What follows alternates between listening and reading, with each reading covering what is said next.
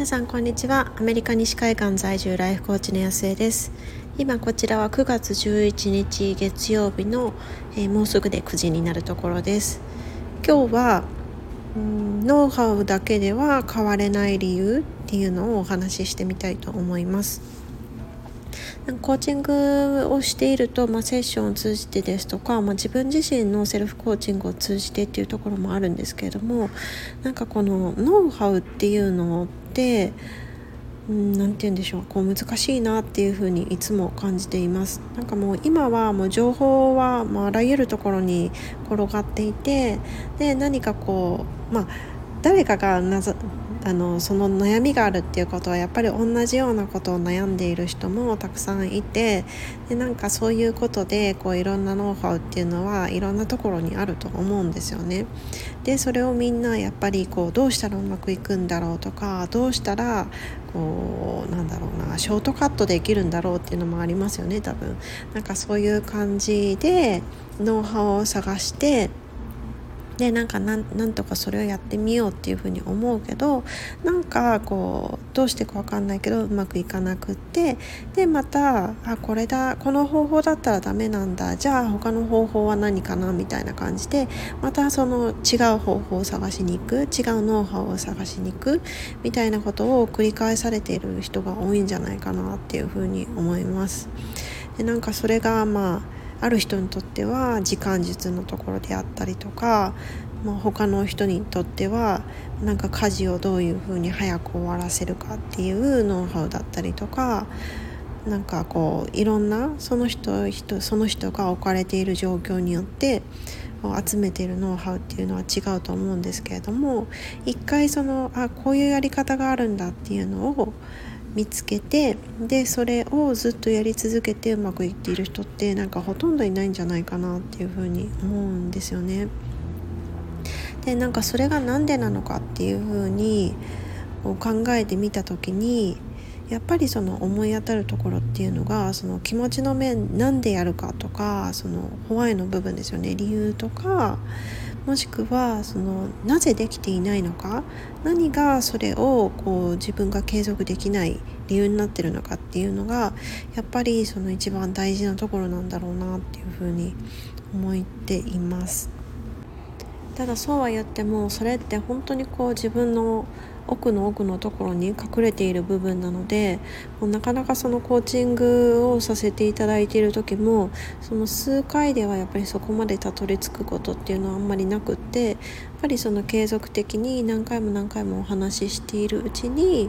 こうあいつもなんかそういうパターンがあるよねいつもそそこに行くよねってその奥には何があるんだろうっていうことを、まあ、探っていくっていうところが途中から途中から出てくるんですけれども。なんかその部分になんか通じているんじゃないかなっていうふうに感じています。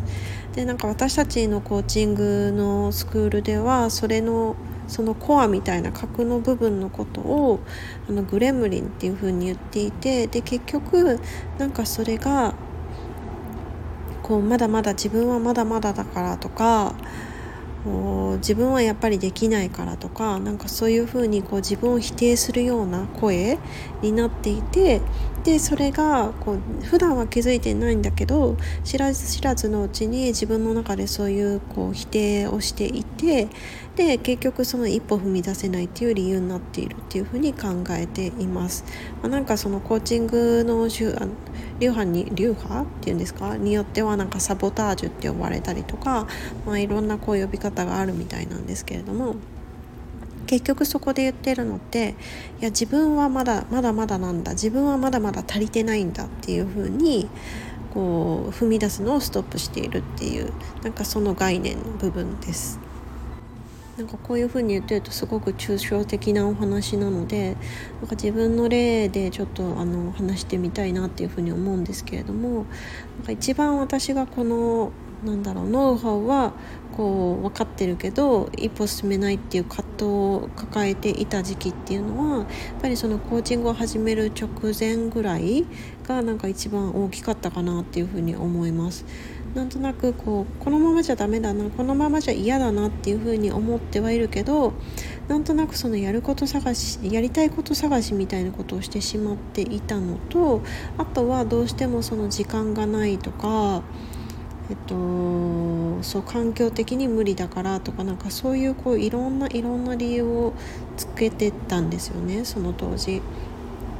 でその当時の私が何をしようかと思ったというと例えばその時間がないっていうところに関してはそのどうしたら時間を生み出せるかなんかそんなこうノウハウをいっぱいいっぱいこうもう一回勉強しようっていうふうに思ったんですよね。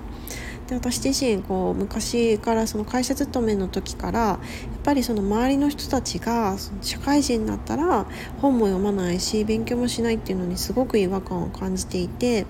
で当時あの勝間っていうあの勝間和代さんがあのすごくあのはや流行っていたって言ったらすごく失礼なんですけれども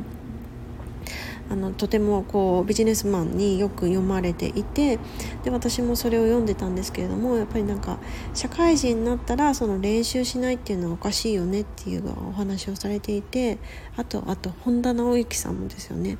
で私もすごくあの同感していたのでいつもいつもやっぱりその本とかを読んでたんですよね。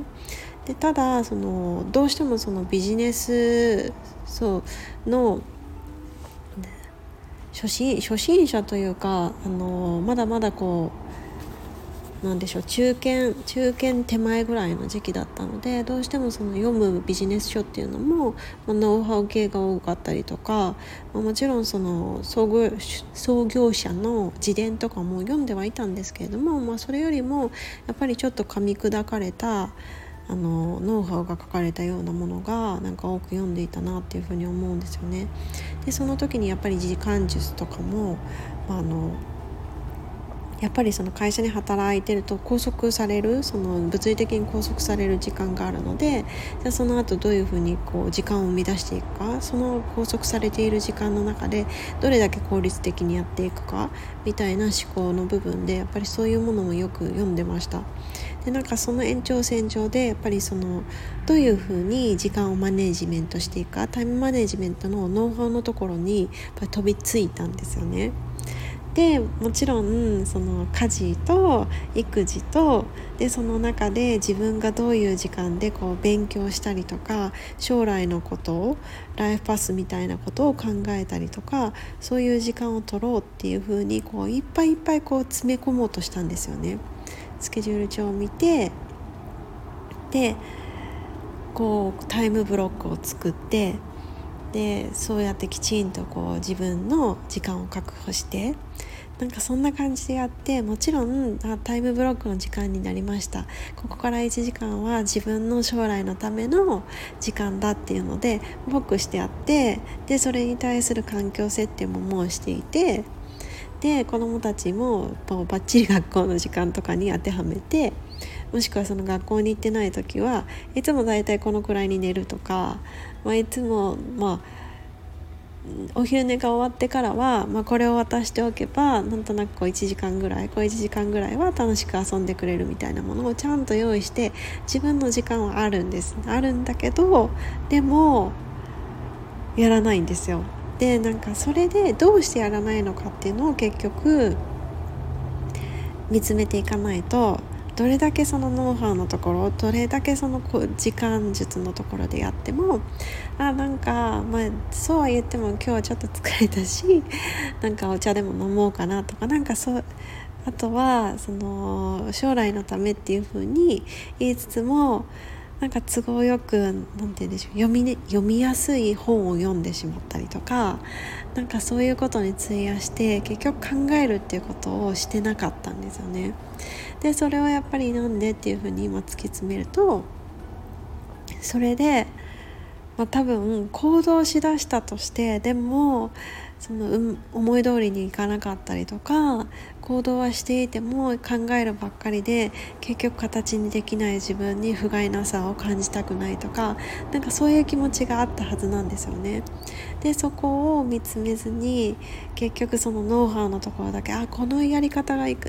無理なんだったらじゃあ次の違うやり方をしてみようっていうなんかその「How to」の表面的なところだけをどれだけそのなぞって変えようとしてもやっぱりその根っこのところ自分が失敗したくないとか自分の現実を見たくないとかそういうところがある限りは絶対やらないじゃないですか。だからやっぱりそのノウハウっていうところじゃなくってその気持ちの部分なんですよねもうどれだけどれだけノウハウがあってもどれだけ環境が整っていてももうその気持ちが一緒じゃなかったらもう指一本さえ動かせない。本当になんかそうそういう状態になってたと思うんですよね。でそんなところからじゃあどうしていきたいのか。本当はどうしたい？何を恐れている？でそれでそれが起こってしまったらどうなってしまうっていうふうに信じている？でそれは本当なの？って。それで立ち止まっているのと挑戦してでうまくいかなかったかもしれないけどでもまずは動いてみるっていうのとどっちがいいのっていうのをきちんとあの自分自身に問いかけてで一歩一歩進んでいったからこそやっぱりそのノウハウだって活かせたし本当に進んでいくことができたっていうふうに、うん、今振り返ると感じています。なのでなんかどうしてもこううまくいかない時って簡単だからその新しいノウハウなんかそれこそその魔法の杖じゃないですけどこれをやったらかなできるはずみたいなそういうクイックにできるものに飛びつきがちなんですけどもでもうまくいかない時こ時こそやっぱりその奥には自分の奥にある何がその自分自身をストップしてしまっているのかその部分にやっぱり向き合うことでしかその壁っていうのはやっぱり越えていくことができなくって。でどれだけその見たくない自分かっこ悪いな嫌だなっていうふうに思っている自分も許すことができる。だってこれからその家庭を信じるっていうふうに成長できる自分を信じるっていうことでそのみっともなさっていうのも、まあ、受け入れることができるかなんかその辺りがやっぱり一番大事なんだろうなっていうふうに思います。ということでなんか急に